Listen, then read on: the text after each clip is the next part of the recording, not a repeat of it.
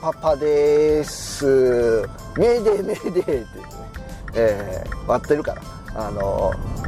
この前ね車この日曜日車乗った時にあのうち僕の乗ってるねミニワンの、えー、エンジンチェックランプがつきまして。やばってなりましたね。まあ外車って壊れるってよくね聞きますけど、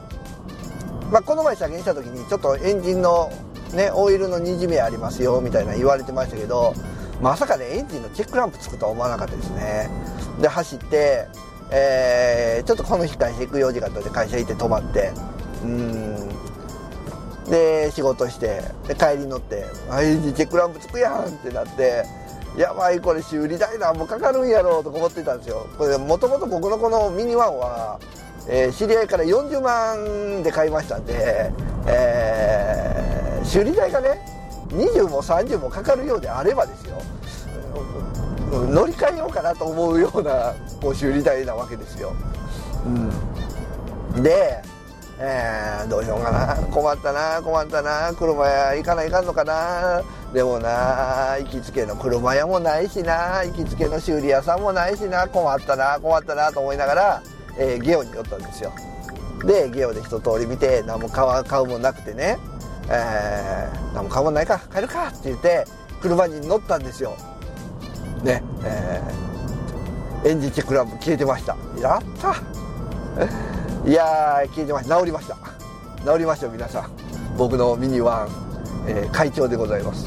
でまあそれからもう23日経ちましたけど今のところエンジンチェックランプつかずに行っております。でね、えー、その日のうちにね、えー、カー用品店によって、えー、エンジンのねなんか添加剤を買ってねエンジンオイル添加剤買ってちょっともうダメ元で入れてみたりとかしましたけどあれエンジンオイルの添加剤とかって効くんですかね？昔あのモーターアップだったからなんかね凍ったエンジンが動きますとか、えー、なんか全然エンジンかからなかった車に入れたらエンジンかかるようになりましたみたいな、あのー、宣伝ね昔よく深夜の放送でやってたような気がしますけどあえて効くんですかね、えー、まあこの前、えー、だから行った車屋さんでもモーターアップ売ってましたけどね、えー、ちょっと安い。安い、え、エンジンオイル添加剤買いましたけど。まあ他にもね、えー、燃料のガソリンに入れる添加剤とか